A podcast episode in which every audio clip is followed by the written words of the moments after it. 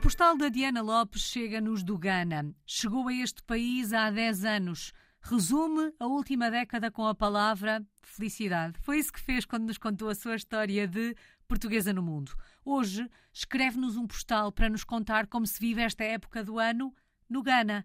Aposto que é com calor. Dezembro é uma época toda ela festiva pelo Ghana. O calor começa a apertar, as poeiras do deserto a chegar, o trânsito a acumular e o espírito de Natal a espreitar. Os primeiros anos que por aqui passei, a sensação de Natal era muito tenue. Hoje, o espírito de Natal nota-se em todas a, as ruas, todos os cruzamentos. Imensas decorações e luzes, todos espalhados pela cidade nas principais rotundas e avenidas.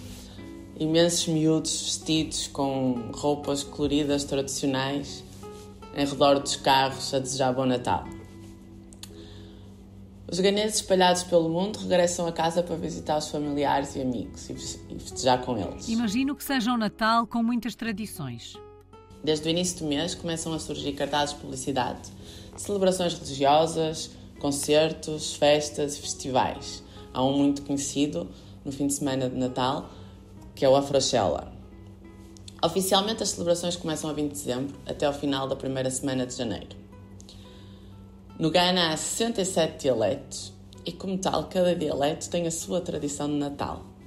Mais comum a todos eles é que na véspera de Natal, dia 24 à noite, que é quando realmente começam todas as celebrações religiosas, juntam-se todos na, na, nas igrejas com muita música e batida, e estas celebrações podem durar toda a noite. As crianças normalmente encenam uma peça de Natal ou outro tema e em seguida os coros iniciam as suas atuações e toda a gente começa a saltar. Vai tudo para o meio da pista e para a beira do pátio. Outra tradição, um bocadinho mais distante da parte religiosa, é o gosto pelo fogo de artifício. Há muito fogo de artifício e muitas festas. No dia 25 de manhã, os ganeses voltam às igrejas todos nos seus trajes tradicionais cheios de, de cor. E assim que acaba o serviço, vão para casa para trocar e abrir os presentes. E presentes podem ser roupa, bolachas, biscoitos. Vamos lá sentar à mesa, só falta comer.